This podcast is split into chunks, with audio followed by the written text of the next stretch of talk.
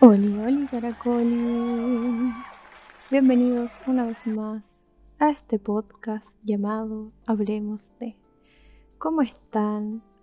¿Cómo estuvo su fin de semana?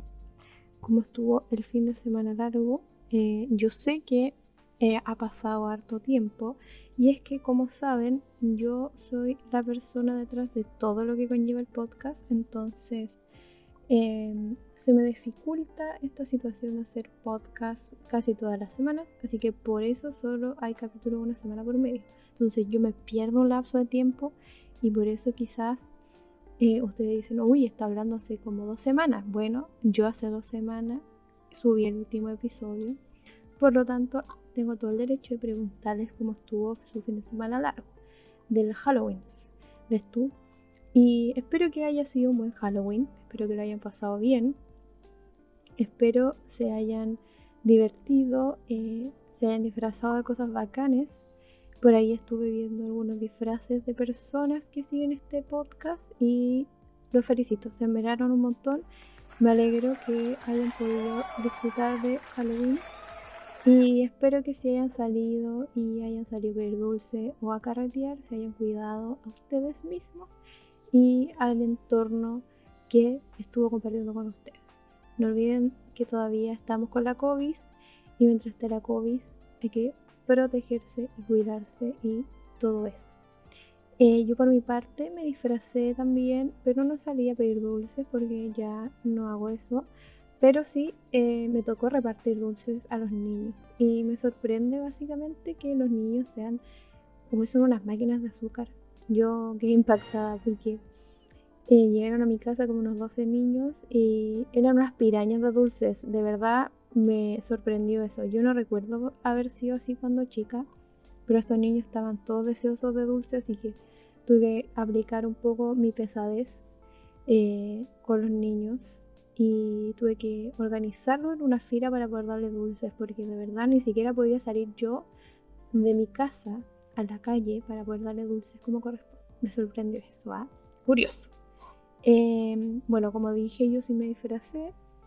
Me disfracé de León el asesino profesional, que es una película, no sé si la han visto.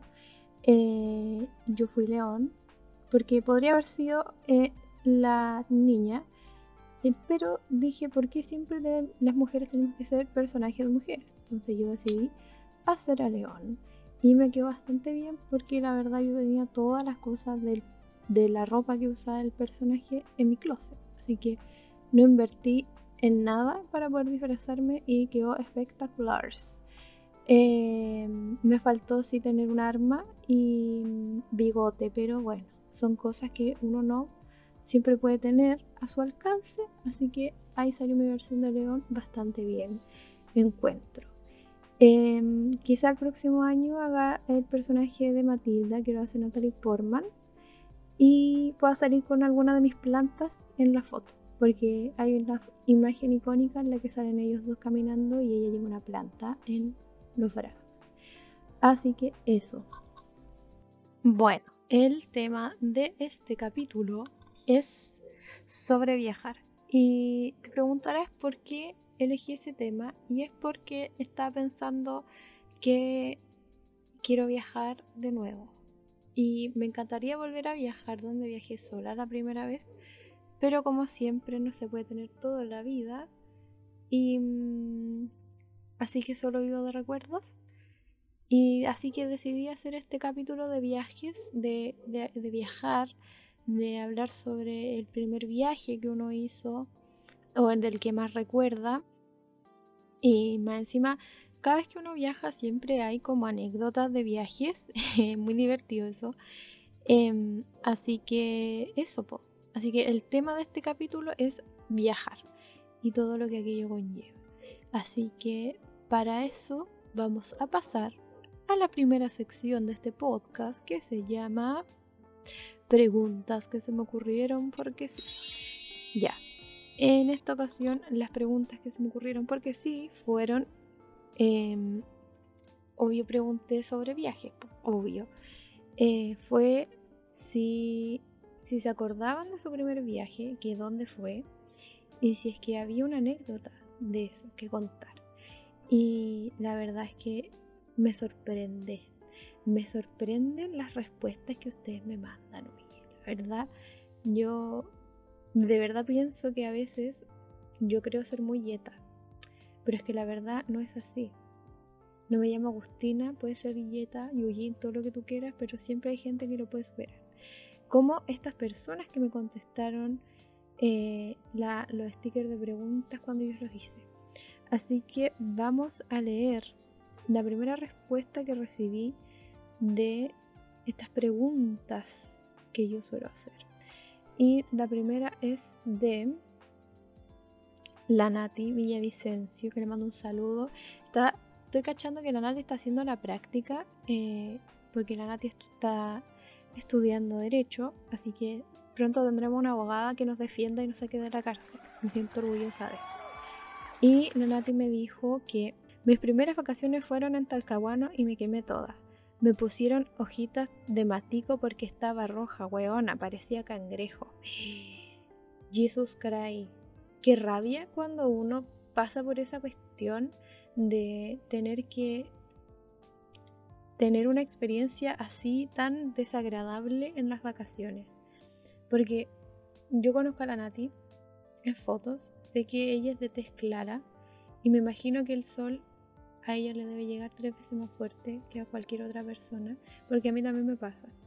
Eh, y me imagino a esta pobre mujer toda roja, así como, es que estar insolado es un estado que es horrible, es que uno se siente fiebrado, eh, no querís nada, no tenía hambre, no te puedes mover, dependiendo sea la insolación que generalmente puede ser la cabeza, otras partes del body, eh, pero bueno, es horrible, es horrible estar insolado, así que gente por favor, usted si va de viaje, no olviden echarse bloqueador o alguna vaina para que no le pase esto que a la Nati, porque insolarse no es cool.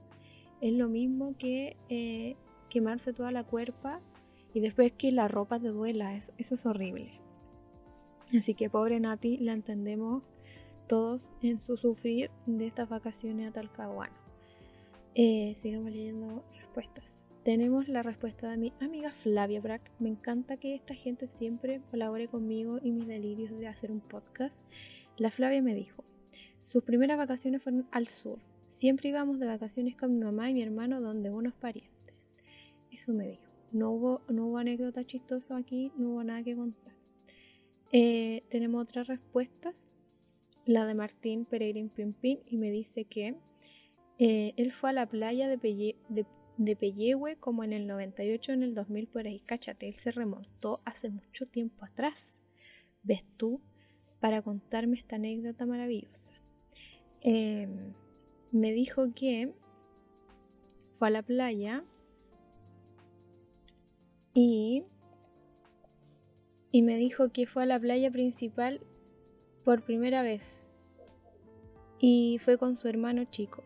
Estaban vueltos locos corriendo y tirando, tirándose en la orilla y obvio el bloqueador no les sirvió y morimos insolados todo el resto de los días. Mientras todos salían nosotros solo podíamos hacerlo de noche. Otra persona más con un desaire tan terrible de la insolación como a la Nati. Eh, amigos, como siempre, los perritos me están acompañando en el podcast. No sé si lo escuchan, la verdad. Eh, espero que no. Pero si lo llegan a escuchar, ustedes saben, estos perritos conviven conmigo, ellos son parte de este programa. Así que eh, no se molesten si se escucha por ahí algo así como, hoy que baja calidad ella ahí con eso. No, ustedes compréndame. Eh, volviendo a Martín, me da mucha pena que vuelva a ocurrir otro episodio de insolación. Es que qué rabia, qué rabia eso de pensar ir en ir a la playa, pasarlo cool y terminar así. No, no lo merecemos. Así que mm, ojo ahí en sus vacaciones de este verano que viene. Recuerden estas historias para no morir de insolación. Qué terrible. Yo también he pasado por momentos de insolación, pero se lo voy a contar después tenemos otra respuesta. Eh, en las otras respuestas que tenemos, tenemos la respuesta de Checho-Kov y él me dijo, la primera vez fui solo a Chiloé y me prestaron una carpa. Duró un día por el viento y la lluvia. conche su madre. ¿Y qué pasó después? O sea, me imagino que fue así nomás, o sea, no se quedó en otro lado, porque no me dijo nada más.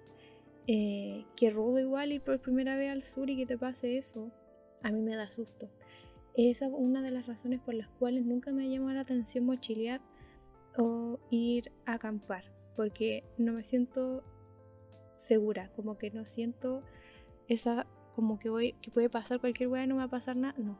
Me da mucho susto eso que le pasó a él, que todo se vaya a la verga y uno quede ahí sin nada y se le mueven todas sus cosas. Y no, terrible. Espero que lo haya podido resolver bien y que se haya podido quedar en un lugar mejor. O que le hayan dado al ojo en algún lugar porque, bueno, qué horrible. Me imagino que debe haber sido súper angustiante esa situación. Eh, tenemos más respuestas. Eh, tenemos la respuesta de Dani.o punto B y él me dijo, cuando fui a Miami no andábamos por un buen sector y quedé en medio de una pelea de afroamericanos. Conchale, en plan como GTA, una wea así. No, qué terrible. Atroz, atroz esta situación. No hay más, no hay más información de esta respuesta, amigos. Eso fue lo único que me dijo. Así que no sé cuál habrá sido el desenlace final de esta historia. Muy curioso, muy curioso. Eh, también tenemos las respuestas de una pausa para tomar agüita. Esto es una pausa de recordatorio para que tomes agua, amigo. Puedes ir a tomar agua en este momento. Yo te doy permiso. Hidrátate, es importante. Ya, sigamos con las respuestas. Tenemos las respuestas de El Drama World, que por cierto es el podcast del pato que les mencioné anteriormente para que lo vayan a escuchar. El pato sube capítulos todos los viernes y últimamente han estado muy buenos no les puedo decir otra cosa, así que lo invito a ir a escuchar el podcast del pato. Me dijo que su primer viaje fue a Disney. Bueno, a ver, el contexto acá yo me lo sé porque probablemente el pato fue a Disney porque él era cheerleader y generalmente en Disney se hacen unos campeonatos muy bacanes donde se junta gente muy bacán que hace cheer de Estados Unidos y de Latinoamérica que viaja para allá y se juntan como todos, todos ahí y tú pasáis todo lo que dura ese campeonato em, en Disneylandia, además de disfrutar las maravillas de estar ahí. Em, no sé, es que cuático cómo se juntan todos, porque igual hay gente que hace cheer acá en Chile que tiene como ídolos de este deporte que son de allá y que después tú los veís como en ese, en ese contexto, debe ser palo y yo de emocionante. Bueno, el pato me dijo que su primer viaje fue a Disney y ya les di contexto porque me imagino que por eso es o por eso fue y si no fue por eso no tengo idea. Y después me dice, casi me cago a mi pololo desde entonces con el weón con el que ya me lo había cagado. Chisme, aquí hay chisme señores. Quedé quedé tostada, quedé impactada, peinapachada, toda la cuestión que queréis decir. Bueno, eh, dijo que era un casi, así que no ocurrió. Él pudo haberlo hecho, pero no lo hizo. Muy bien, muy bien, eso habla muy bien. Así que yo creo que sí tiene que ver con lo que dije de cheerleader. Pero qué fuerte, dijo la Luli, oye. ¿Tenemos más respuestas? Sí, efectivamente. Aquí tenemos más respuestas. Tenemos las respuestas de Juanpi.retamal, que me dijo que su primer viaje fue a Pucón cuando era muy chico. Viajó en tren y la anécdota es que cuando llegaron a, a una cabaña estaba llena, pero llena de bichos. Me dio algo cercano a una crisis de pánico. Oh, paloyo. Qué verígido esa cuestión de haber llegado y ver. O sea, pero me imagino que todo estaba con bichos, o como la cama con bichos. No pensar en la cama con bichos hace mucho nervio. Espero que no haya sido así. Pero qué cuático. Oh, no. Amigos, esto es como cuando leí lo de, lo de las respuestas de Halloween y terminé como con nervio. Me acaba de pasar eso. Em, ¿Tenemos más respuestas? Por supuesto que sí. Tenemos las respuestas de... Ay, se me pierde todo aquí. Esta cosa, oye. Soy muy desincronizada, amigos, perdónenme tenemos las respuestas de José-FL. Y esta está profunda, les voy a decir, está bien profunda. Dice, la primera vez que viajé lejos fue hacia el sur con la polola de ese momento. Ella pagó gran parte del viaje, así que fue muy hermoso todo. El único problema es que andaba con muchas cosas en la mente, así que no pude disfrutar como debía. Así que más que una anécdota es un consejo para los que viajen. Me dijo lo siguiente, atención, no siempre resulta viajar para despejarse, a veces es necesario tranquilizar los pensamientos antes de partir para poder pasar lo mejor. Mira, tenemos una reflexión de este tema de podcast. ¿Qué me decís? Yo lo encuentro estupendo, pero sí tiene mucha razón él al, decir que si uno va, va, a viajar para despejarse, eh, hay que hacerlo como dejando todos los pensamientos penca atrás porque al final uno se va y sigue pensando en eso y sigue pensando en eso y sigue ansioso y todo va a ser peor. Así que muchas gracias José por tu reflexión que la hemos compartido aquí en el podcast. Eh, tenemos más respuestas, amigues. Así es, tenemos la respuesta de la feña, eh, la feña de muy muy lejano, que por cierto ya queda poco porque ella estaba en Alemania y ahora se va a venir a Chile. Entonces ya no está muy muy lejano, está muy muy cercano porque ya le queda poco para volver. Eh, me dijo lo siguiente. Mi primer gran viaje fue a Canadá.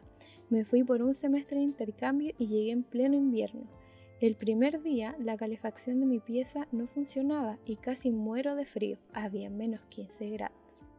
Al otro día salí a pasear. Me perdí y casi se me congelan los pies porque andaba con zapatos nada que ver para la nieve. Terminé calentándome las patitas en la calefacción de la micro para recuperar un poco la circulación. Entonces yo le respondí y le pregunté que cómo logró llegar a su casa después y me dijo que al final llegó a su casa preguntando en la calle y que consiguió que alguien se apiadara de ella para, para encontrar el camino a su casa. Y después me dice, cabe destacar que estaba en Quebec, donde hablan francés y bueno, yo francés no hablo casi nada, así que fue un desastre. Menos mal que la feña pudo llegar de vuelta a su casa. Es que em, se imaginan esa situación, debe ser súper terrible estar en otro lugar, porque ya uno con inglés le puede meter el spanglish, todo lo que tú quieras y se salva. Pero si hablan otro idioma diferente es más complicado, entonces debe haber sido terrible. Pero al final todo se resolvió y ella pudo llegar a su casa y comprendió que la ropa que llevó no le sirvió, así que yo creo que se tuvo que haber comprado ropita más mejor. ¿Ves tú? Y por último tenemos la respuesta de nuestro querido agente Kaboom. Y esta está buena porque yo, yo me imaginé otra vaina, ves tú, pero al final no fue así. Me dijo lo siguiente. Una vez fui a México y fue nuestro primer viaje internacional. ¡Eh! Nos quedamos en una especie de hotel condominio muy buenardo, de esos que puedes comer y tomar todo lo que quieras. Oye, qué bacán eso, así como yo quiero comerme todo y está bien, no importa nada.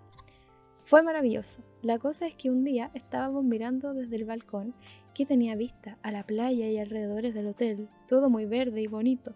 Vimos algo muy raro que parecía un perro o parecía como un armadillo sin caparazón. Fue muy extraño. Y nos quedamos metidos.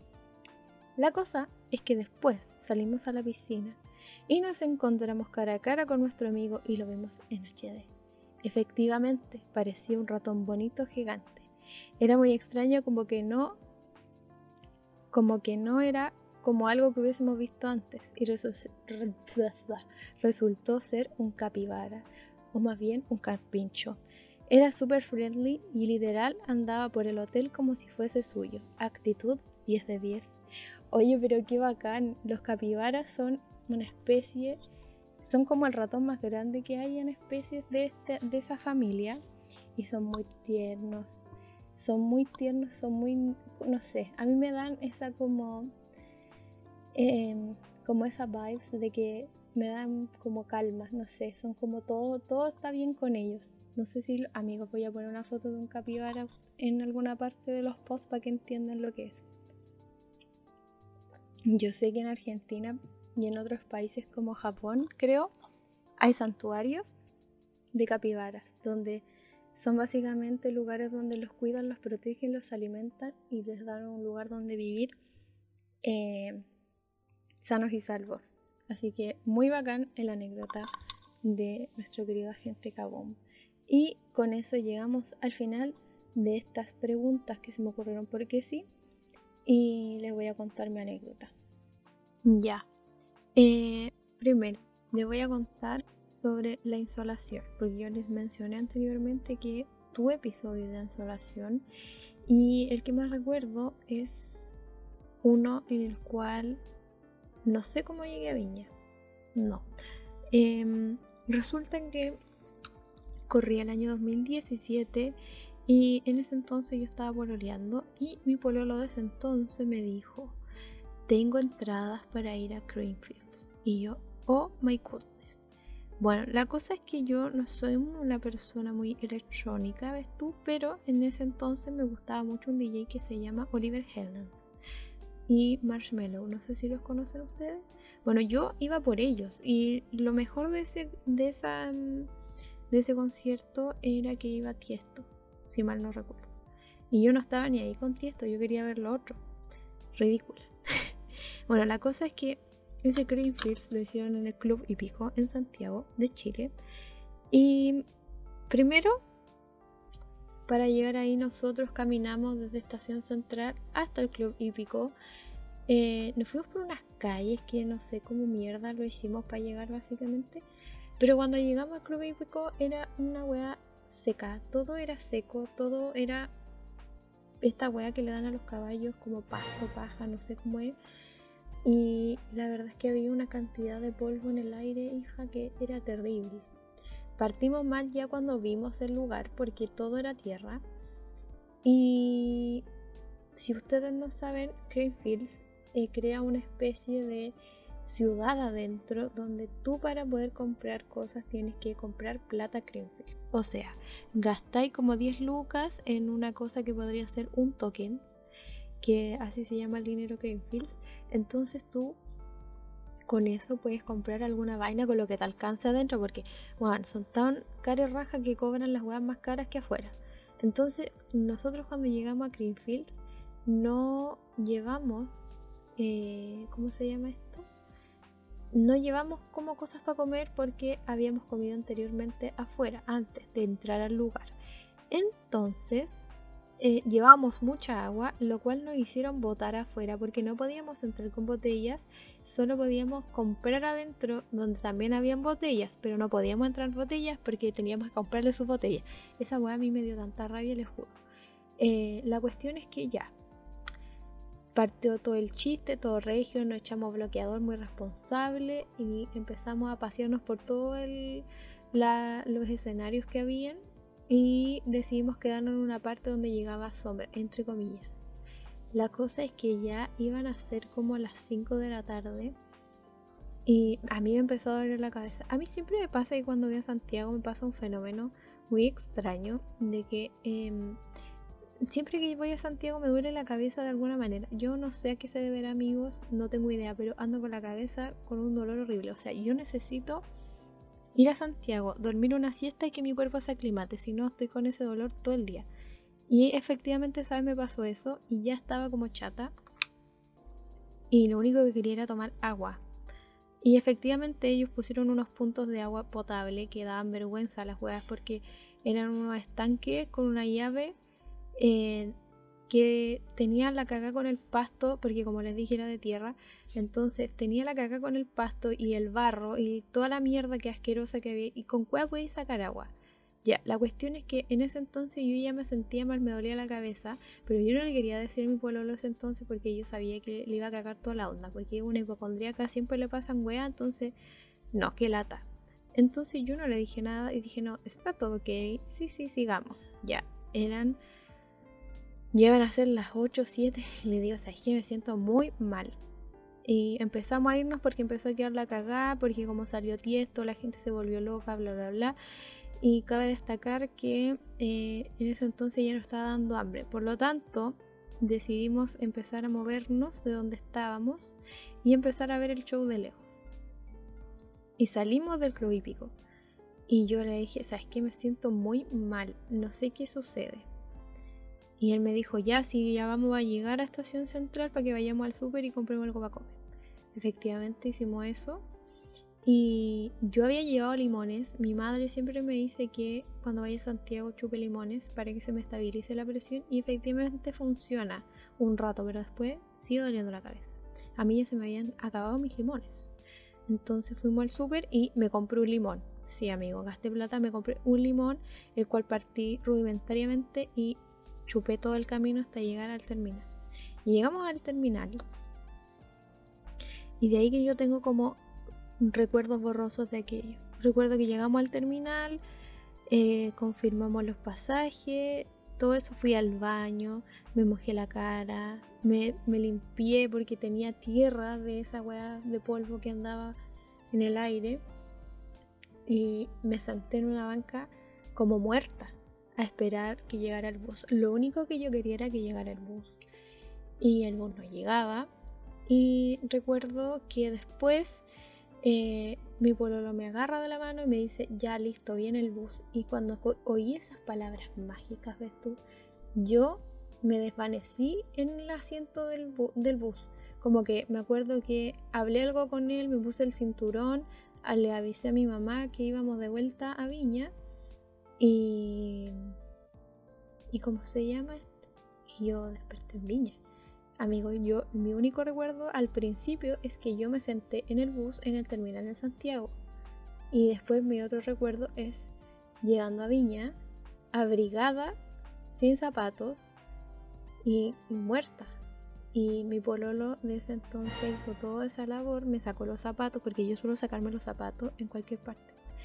Y él me sacó los zapatos y después cuando ya veníamos llegando a Viña, me puso una chaqueta encima porque el cambio climático, ves tú.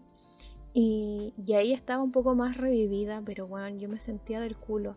Después llegué a mi casa y le digo a mi mamá, no, me siento súper mal. Y me dice mi mamá, hija, estás insolada. Y yo, ¿cómo vas a estar insolada, mamá? Si fui hasta con sombrero, me eché bloqueador, todo el show.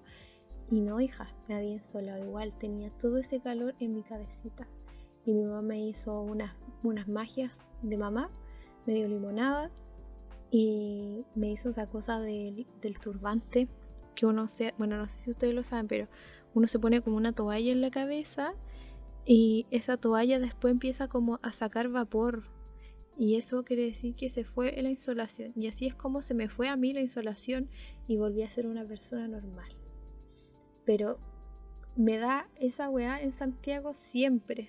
Por eso me, como que tengo un doble estrés de que voy a hacer una carga para alguien porque siempre me pasa que me duele la cabeza en Santiago y como el calor allá es tan terrible, puede volver a ocurrirme ese episodio. Por eso ahora siempre pido limonada y cuestiones para evitar este mal entendido con el clima y esas juegas horrorosas. Bueno, esa es una historia, amigos. Y la otra historia es mi primer viaje. Y, espérense. Mis primeros viajes fueron muy chica. Yo tenía 8 años o 7. Y en ese entonces tenía una tía que era cool. Y esa tía cool eh, me invitaba a mí para ir con mis primas de vacaciones siempre al Quisco. La cosa es que la primera vez que fue al Quisco eh, fue bacán porque fuimos a quedarnos en una casa que tenía, o sea, tenía una conocida de mis tíos que les arrendaba por las días que íbamos y la cuestión es que mm, era la primera vez que yo dejaba mi casa. Tenía 8 años y yo me iba con una tía de vacaciones. Eh, la verdad es que recuerdo con mucho cariño esas vacaciones en el Quisco, en especial porque era muy hermoso el lugar donde estaba la casa, donde podíais salir al balcón y teníais el mar al frente. Y era tan chistoso que el mar estuviera cerca que en la noche yo no me podía quedar dormida porque el, ruido del mar era tan fuerte que yo sentía que se iba a meter a mi cama se iba a meter el agua y iba a quedar la caga. Ocho años tenía yo. Y la cosa es que em, Me acuerdo que nuestra rutina era así, nos levantábamos como tipo 10, tomábamos desayuno, íbamos al, al centro de, del Quisco a comprar para el almuerzo, dábamos unas vueltas, íbamos a las tiendas que estaban ahí y después, en la tarde, después de comer, íbamos a la playa. Y hay algo que recuerdo con mucho amor, porque en ese entonces tener 500 pesos era lo mejor que te podía ocurrir. Y en la playa vendía una señora cabritas, que no sé si todavía existe, porque hace mucho tiempo que no voy, pero en ese entonces hay una señora que vendía cabritas eh, en una bolsa de estas bolsas plásticas, de esas blancas que son como bolsas camiseta, no sé si las conocen o me entienden a lo que me refiero. Y la tía vendía toda esa bolsa llena de cabritas por 500 pesos. Yo encontraba que era la mejor weá que me podía pasar a los 8 años, tener tantas cabritas para mí sola en una bolsa, lo mejor. Y efectivamente, eh, siempre íbamos a la playa y el tío compraba cabritas para todos, cabritas y palmeritas. Y era muy bacán porque como que nos sentábamos al momento de estar en la playa a comer las cabritas, era como el momento de las cabritas. Y era muy bacán eso. También recuerdo que alguna vez salimos en la noche a dar una vuelta ahí en el Quisco y me acuerdo también de que habían estos juegos como Fantasylandia versión Fruna, donde podía ir como a estos juegos de atracción y todo el show. Y también recuerdo que fuimos, pero yo no me subía nada porque siempre cobarde y no me gusta exponerme a cosas que puedo evitar, así que recuerdo no haberme subido nada, pero sí recuerdo haberme comprado una manzana confitada o algodón de azúcar. Ese es un viaje de mis primeros viajes pequeña y mi viaje más grande fue el 2017 y fue a Punta Arenas. Eh, este viaje fue bacán. No puedo decir otra wea porque de verdad que lo repetiría 400 mil veces más porque de verdad lo pasé muy bien. Y este viaje fue hacia allá porque mi pololo de ese entonces, con el mismo que fui a Creamfields, era de Punta Arenas. Algunos saben quién es, algunos no. Pero tenía que ir allá porque iba a conocer a su familia. Sí, no a su papá o a su mamá, a su hermana, sino que a su familia en general. Era la presentación a la familia, lo cual para mí era súper, no sé, me daba nervios. Yo estaba muy nerviosa, pero igual estaba nerviosa porque tenía que viajar por primera vez en avión. Y yo les voy a contar. El avión para Punta Arenas salía a las 11 de la noche. Y recuerdo que me fui de acá de Viña como tipo 4 o menos, 4, 6 por ahí. Ya la cuestión es que mis papás me fueron a dejar al terminal, yo me fui como en maletita y todo el show y llegué a Pajaritos. Ahora el desafío era sobrevivir de Pajaritos hasta el aeropuerto, porque amigos, yo no sabía nada. Yo, yo seguí solo las indicaciones que me dio mi pololo esa vez. Y la cuestión es que yo llegué a Pajaritos con mi maleta. Yo siempre muy ahí atenta a toda la situación para que no creyeran que yo no, no sé nada, para que no estuviera ahí y me hicieran lesa, como diría una abuela. Y la cosa es que ya vi estos buses que se llaman Centro Puerto, Centro Aeropuerto, ya no me acuerdo.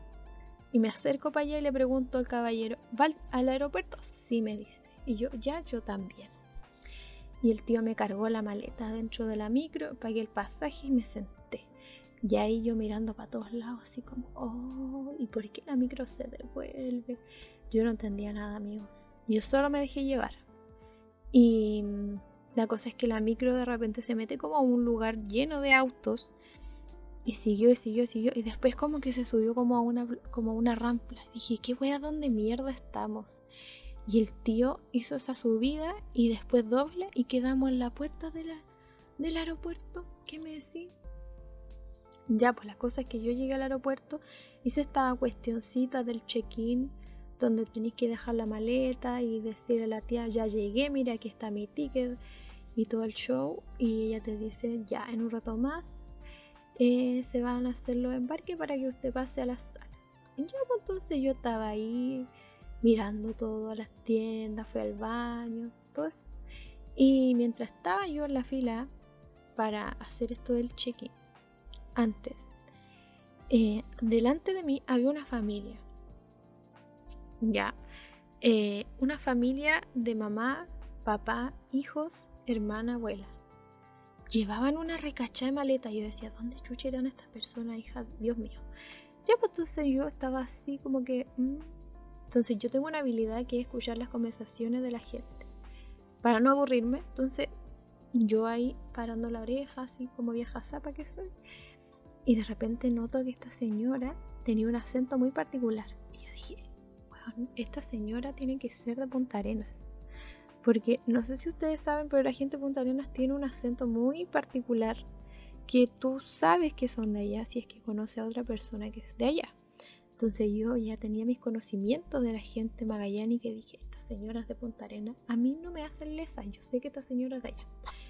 Ya, pues entonces vamos avanzando, vamos avanzando y de repente no sé por qué hago contacto visual con esta señora.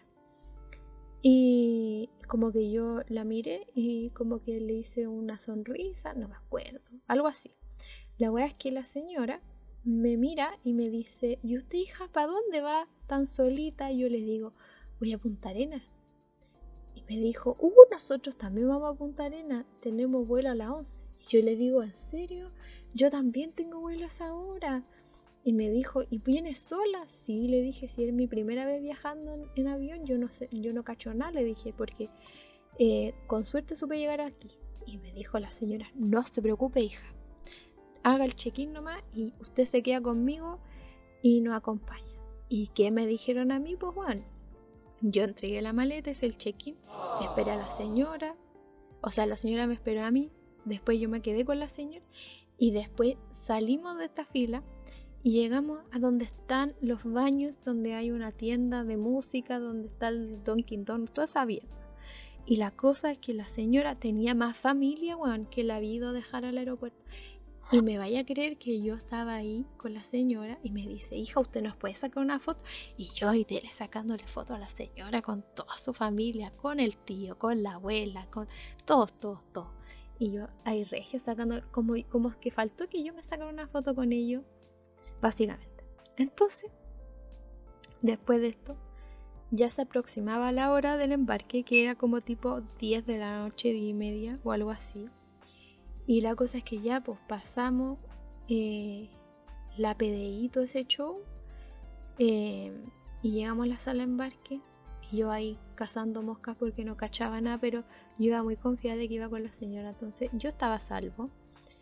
Y mm, llegamos abajo a la sala de embarque y yo estaba ahí hablando con, con mi pololo porque él estaba en Punta Arenas. Por eso él no se fue conmigo en este viaje, ¿ves tú? Eh, la cosa es que yo le he avisado, no, si estoy acá en la sala de embarque, todo bien, bla, bla, bla. Pausa para tomar agua. Estoy con una señora que también viaja a Punta Arenas, así que está todo bien. Y me dijo una señora, ¿y qué señora? Y le dije, no, una señora que yo conocí en la fila del check-in. Y, ella, ella me dijo que me iba a acompañar para allá, para el viaje. Me dijo, ya, qué raro, ya, qué bueno, qué bueno que no estés sola. Ya, pues la cuestión es que después dicen la cosita esta del, número del vuelo, bla, bla, bla. Y después tú haces la fila, le mostráis tu pasaje a la, a la Susan que está ahí en la puerta y mm, después te tenéis que subir como a unos buses, eh, que te acercan al, avión. Y yo ya no daba más de la emoción porque dije, bueno, mi primera vez viajando en avión, concha su madre, qué emoción. Y mm, ya, bueno, nos subimos a esto como metro, bus, la weá más rara que me subió en, en un transporte. Y la cosa es que mm, eh, yo iba con la señora en el bus también, pues. Y, Después nos dicen ya, tienen que bajarse aquí. Y nos bajamos y ahí estaba el avión y yo así, guau, la wea gigante, qué brígida la situación. Y me dice la tía, mi hijita, yo voy a estar en este asiento y en este otro. ¿Usted en cuál va a estar? Y yo le digo, no, yo a mí me toca más para atrás. Me dijo, ya, yo me voy a bajar primero cuando lleguemos a Punta Arena y la voy a esperar ahí en, la, en la salida. Ya le digo yo Entonces yo me fui a sentar a mi asiento, hice todo mi menesteres, me saqué selfies, se las mandé a mis papás y todo el show. Y, y comenzó el viaje. Y yo iba a cagar susto porque él hacía un ruido muy raro el avión. Y yo me empecé a acordar de esas películas que veía que los aviones les pasaban cosas. Entonces yo dije, no, algo va a pasar aquí. Y pendiente de toda la situación. Lo peor de todo es que a mí me tocó sentarme en la ventana. Después venía el otro asiento y después el otro asiento. Y en, en el asiento de al lado mío había un matrimonio argentino que iban a Puerto Montt. Muy amorosa la señora y hablamos como la gran parte del viaje y después ya se puso a mimir y yo estaba toda despierta porque quería saber toda la emoción del viaje y miré por la ventana y todo el huevo. La cosa es que la tía después me dijo, ya chao, yo me bajo acá en Puerto Montt, la cuestión, y ahí a mí me empezó a dar claustrofobia porque no sentía aire fresco, entonces yo me empecé a ahogar adentro, así que me tuve que parar del avión y caminar del principio al fin para sentir que me estaba moviendo, ¿cachai? Y que me llegara un poco del aire que llegaba por las puertas donde le abrieron la azafata. Entonces yo vi ahí a la tía y me dijo, ¿todo bien el viaje? Sí, le digo yo, todo regio, estupendo. Y la cosa es que luego el, avión se pone de nuevo a hacer la volación y ya nos quedaba poco pero en ese, intercambio de gente se subió un papá con una cabra chica que no paraba de llorar. Dios mío Jesús, a mí me cargan los niños. Yo no tengo ninguna afinidad con ellos. Algunos lo saben, algunos no. Y no sé qué hacer con los niños y si ellos se ponen a llorar, yo básicamente me voy a poner a llorar con ellos o los voy a mirar feo hasta que piensen en que si yo los miro así es porque se tienen que quedar callados. Así que yo estaba estresada y le ponían Peppa Pig y la cabra chica no se queda callada así que se fue a sentar con la mamá como mil asientos más adelante. Y ahí yo fui muy feliz. La cosa es que después eh, ya arribamos a Punta Arenas, hicimos todo el show del, cuando aterriza el avión y todo. Y yo avisando, ya llegué, ya llegué, estoy aquí en el avión, bla, bla, bla. Y ponen esta manga para salir del avión. Y yo preocupada a la señora porque tenía que juntarse conmigo. Entonces, la tía me dice, eh, me la topo ahí en la manga y me dice, ¿la estaba esperando, mijita? Y yo, ya, gracias, tía, muchas gracias, señora, todo el show. Y vamos a esto de las maletas, a buscar las maletas. Y me van a creer que la señora agarró su maleta al principio de las primeras y ella esperó que yo tomara mi maleta. Esperó que yo tomara mi maleta y, me dije, o sea, ella me preguntó a mí si me iba a buscar a alguien y yo le dije que sí que me iba a buscar mi pololo y la mamá de pololo y me dijo, ya mijita, yo la voy a ir a dejar con ellos. Entonces la tía se tomó toda esa paciencia de esperar conmigo a la maleta después de ir a dejarme con mi pololo y su mamá. Y ahí me despedí de ella y ella me contó que vivía en tal parte de Punta Arena y, y que su esposo, el señor que con el que andaba ella, trabajaba en colectivo. Y bueno, yo después, días después, estando en Punta Arenas, yo vi al caballero manejando y fue muy loco y esa señora me salvó la vida porque yo no hubiese sabido nada, hubiese estado súper polla. O quizás no, pero me sentí más en confianza con, con, con, que hubiera otra persona que viajaba donde yo y que estaba tan preocupada de dejarme con la familia a la cual yo me iba a encontrar. Y eso no lo hacen cualquier persona. Generalmente la gente de Magallanes, de Punta Arenas, de esas zonas, son muy así como muy acogedoras. Y es muy bonito eso, es un, recuerdo muy chistosa toda la situación, pero en el momento me sentí muy salvada. Eso. Esa es mi historia de los viajes, queridos amigos. Así que eso. Espero que les haya gustado mi historia de viajes. Em, ahora vamos a pasar a, a nuestra segunda sección del podcast, que son los recomendados de la semana. Y en esta ocasión yo les traigo dos recomendaciones. La primera es una serie que descubrí hace como muy de, de chiripa eh, en HBO Max. Se llama Made in Italy. Y la verdad es que la empecé a ver nada más porque me llamó la atención el título y después me di cuenta que esta serie es una serie italiana que está ambientada en los años 70. Y em, lo bacán de esta serie es que es como una especie de El Diablo Viste a la Moda, una cosa así. Porque entra una niña a trabajar en una, en una revista de moda, sabiendo nada de moda, muy como en la trama de la película El Diablo Viste a la Moda. Pero eh, empiezan a pasar una serie de cosas en la vida de la, de la protagonista y que cada vez más la van relacionando a ella con la revista y ella cada vez más se va ganando el puesto como eh, periodista en la, en la revista. Y salen personajes como mm, Valentino, eh, Giorgio Armani, eh, Versace, gente de ese calibre. O sea, no salen las personas reales, pero es como que vinculan la serie con ese tipo de diseñadores que estaban saliendo recién a la, historia en, ese año en Italia. Y es muy buena la trama, las vestimentas, la ropa, la música, todo, todo, todo es muy bacán, se las recomiendo. Estuve averiguando por si estaba en otras plataformas y la verdad es que solo está en HBO Max y me da pena porque si la quieren ver y no tienen el streaming, eh, no hay manera de buscar en otro lado, pero si sé dónde más la pueden ver, lo voy a poner en un post. Y la otra recomendación que les tenía, que también fue así como de chiripa, que encontré en Netflix y que ya terminé, es la serie de Netflix que se llama Halston. Y esta serie básicamente es la historia del el diseñador Halston, que fue un icono de la moda en los años 70 también. Y Halston fue tan famoso y tan conocido en su entonces que su musa inspiradora era Liza Minnelli. Y mm, loco era, es brígido cómo muestran los mundos de la gente creativa, donde rondaba mucho la droga y ese tipo de cosas.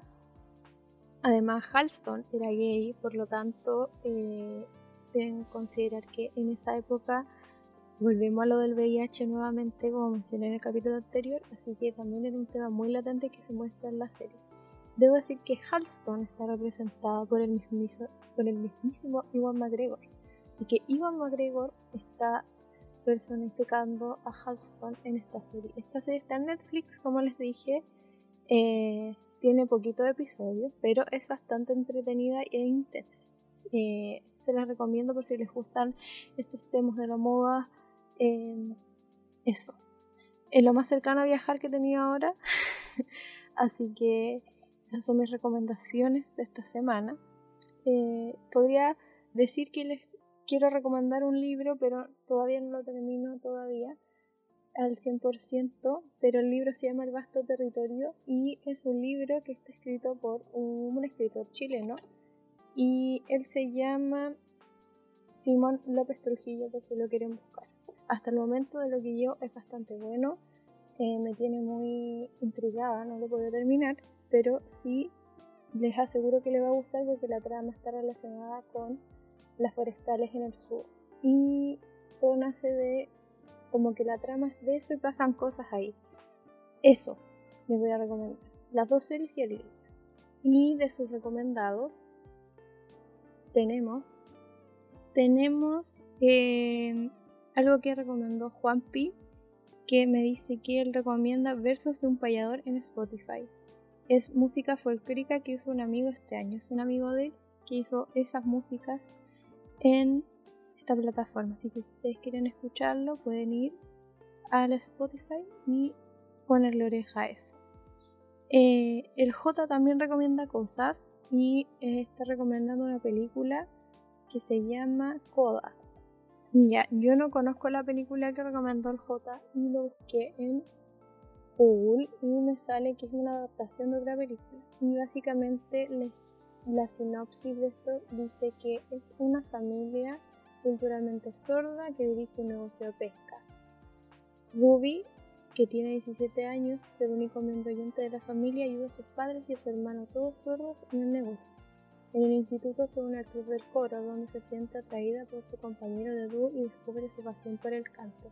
Su director de coro la anima a considerar la posibilidad de estudiar música y ella tiene que decidir entre ayudar a su familia y conseguir su objetivo.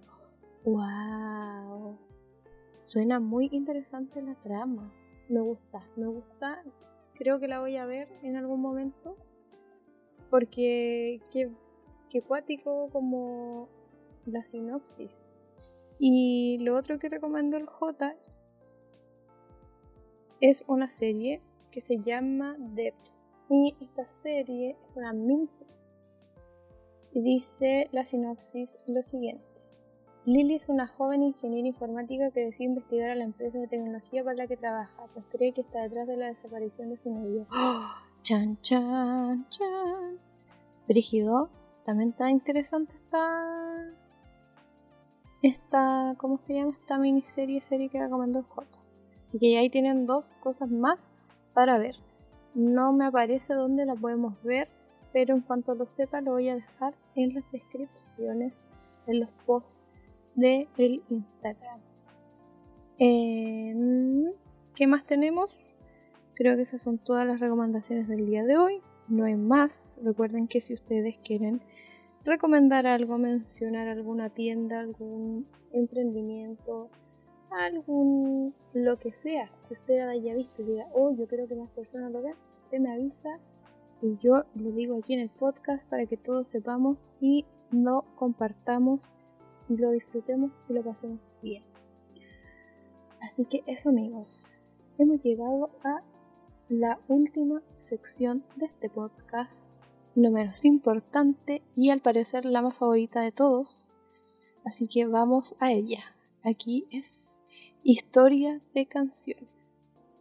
Y en esta ocasión de historia de canciones, curiosamente el otro día, Checho-Koff me dijo algo sobre esta canción. Y me dijo, oye, ¿por qué no hablas de la historia de esta canción en tu podcast?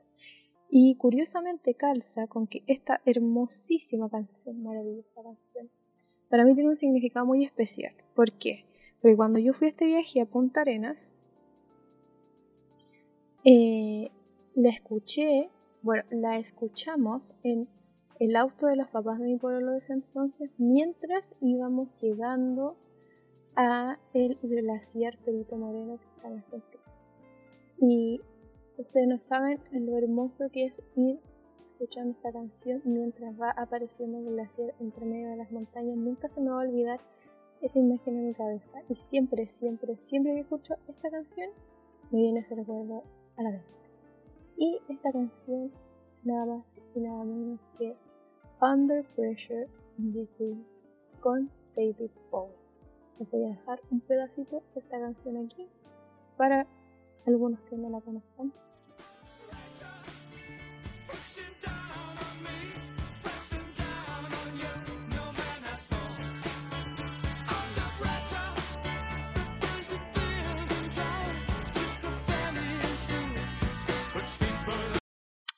Ya, creo que con eso es suficiente. Usted no me puede decir que no la conoce porque esta canción es an icon. Y eh, además de que esta canción calza con que es una canción que yo escuché en mi viaje, le voy a contar la historia la canción de Under Pressure. Porque todas las canciones tienen historias, al menos las que he buscado. Y resulta que esta canción parte así.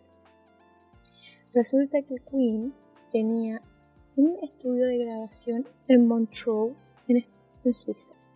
Ellos generalmente iban a grabar ahí la mayor parte de sus canciones y era el único estudio en el que ellos se sentían como en su zona de confort, relajados, tranquilos y muy inspirados, por lo tanto decidieron comprarlo. Al final el estudio de grabación terminó siendo de Queen.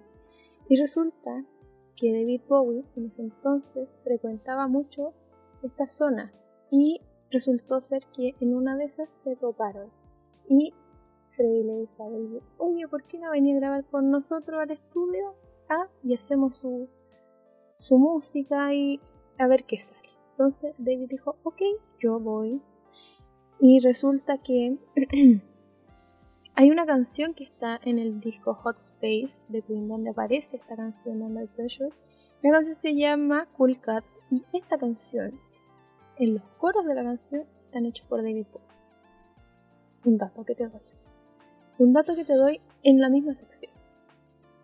Y resulta que Under Pressure, antes de ser Under Pressure, efectivamente iba, iba a tener otro nombre, porque pasó por muchos procesos antes. Pero resulta que esta melodía maravillosa viene de una base que habían hecho Queen antes, que se llamaba Feel Like, que es la base de la canción Under Pressure, pero que al final la utilizaron para armar Under Pressure. Entonces, el Bowie dijo, oye, pero ¿por qué esto mejor no le agregamos algo nuevo? Entonces ellos empezaron a hacer de esa base, empezaron a agregar cosas, muchas nuevas cosas, y eh, debo decir que en ese entonces la cocaína y el alcohol abundaban demasiado, por lo tanto esta gente estaba en un modo high, un modo elevado, en, otro, en otro espacio, en otra vaina, ¿ves tú?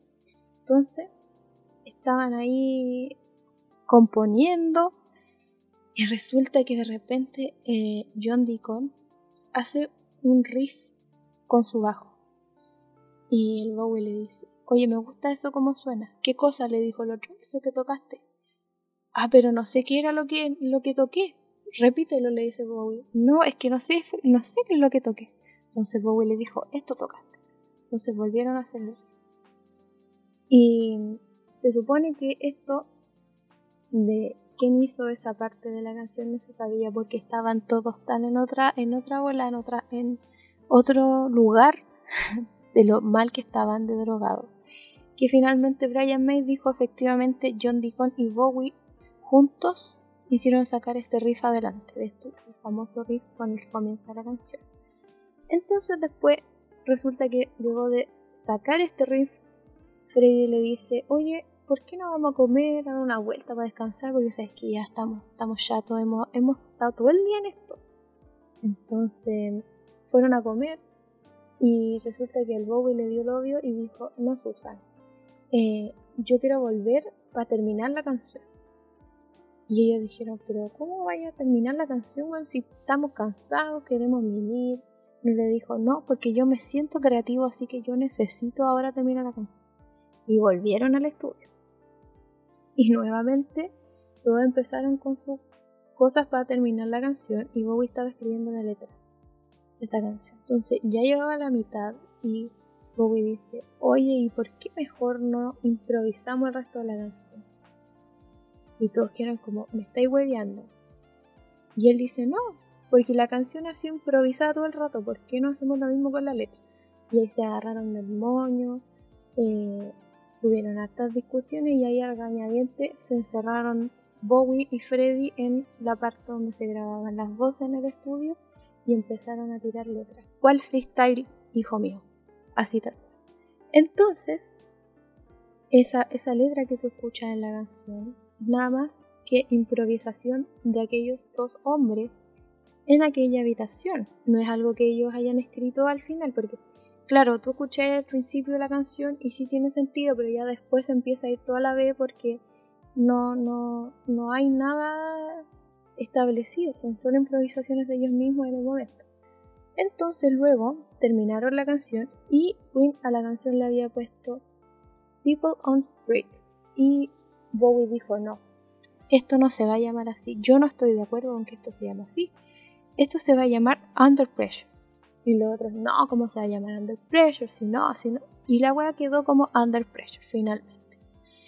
Entonces, queridos amigos, la canción salió en el disco finalmente Hot Space de 1982 y ustedes ah, han visto el videoclip de esta canción ustedes se dan cuenta que ellos nunca salen juntos en el video. Ellos nunca tuvieron la instancia de juntarse a grabar un videoclip de esta canción. ¿Por qué? Porque ambas, ambos dos, Queen y David Bowie, estaban en giras. Y eso hizo que no se permitiera grabar un videoclip donde salgan ellos dos físicamente. Entonces el director del videoclip dijo que le pareció muy ad hoc a la canción poner imágenes eh, de personas, de cosas que representaran lo que la canción en el fondo era, como amor, creatividad, improvisación, etc. Y así fue como salió el video. Ahora, ustedes saben que luego de aquello, Freddie Mercury falleció a causa de el SIDA y por esta misma razón Bowie y Freddie jamás pudieron juntarse en un concierto a cantar esta canción.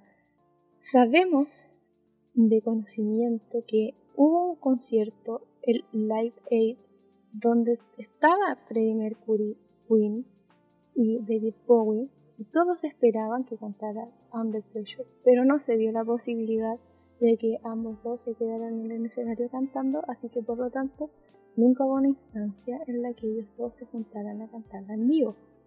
No así hasta que 10 años después de la muerte de Freddie, David Bowie, en un concierto que hicieron en memoria de Freddie, cantó esta canción por primera vez con la Annie Lennox, en la cual podemos apreciar un poco incómoda a Bowie porque la Annie Lennox se le tira un poco al dulce.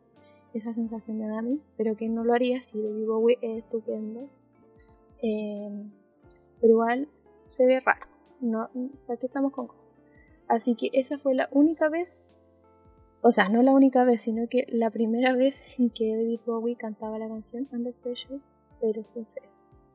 Y esa es la historia, amigos, de cómo salió Under Pressure, esta canción tan buena, tan pegajosa, y que incluso eh, tan buena y pegajosa que, mira, aquí te voy a dar otro dato para que tú lo sepas. Este rapero que se llamaba Vanilla Ice decidió patudamente tomar el riff de Under Pressure y usarlo en su canción Ice Ice Baby. Y resulta que cuando Freddy y David cacharon esto, le dijeron, demanda, como diría Queen Lully. Y lo demandaron y él tuvo que darle los derechos, o sea, no darle los derechos, sino que incluirlo en la canción Ice Ice Baby dando de los créditos de que esa parte correspondía a ellos. Lo mismo que pasó con la canción de la Olivia Rodrigo con, con Paramore. Algo similar fue. Así que hubo controversia también por ese lado con esta canción. Así que eso amigos, eso ha sido todo por el episodio del día de hoy. Espero les haya gustado. Esta, esta esta canción para mí, como les dije, tiene un, significado especial. Además de que yo soy muy fanática de David Bowie. Eh, para mí David Bowie es como mi artista favorito y luego viene Harry Styles. Entonces, hablar de David Bowie para mí es como, no sé, se me da, se me da porque yo necesito hablar de este hombre. Incluso yo en la universidad, mis trabajos, todos eran de este señor. Había que hacer algo, yo David Bowie. Había que hacer un dibujo de alguna composición, David Bowie. Había que hacer una presentación, David Bowie. Yo todo David Bowie. Así que me estaba faltando eso en este podcast, agregar un poco de David Bowie a mis piezas, eh, porque sí, es justo y necesario. Así que eso amigos, espero se hayan divertido, espero lo hayan pasado bien, espero les haya gustado, espero les haya servido de compañía este capítulo y nos vemos, nos escuchamos en el próximo episodio. No olviden cuidarse de la COVID, no olviden las medidas de autocuidado como lavarse las manitos, usar su mascarilla y mantener distancia social. No olviden tomar agüita y eso. Nos vemos, nos escuchamos en el próximo episodio. Chai. Thank you.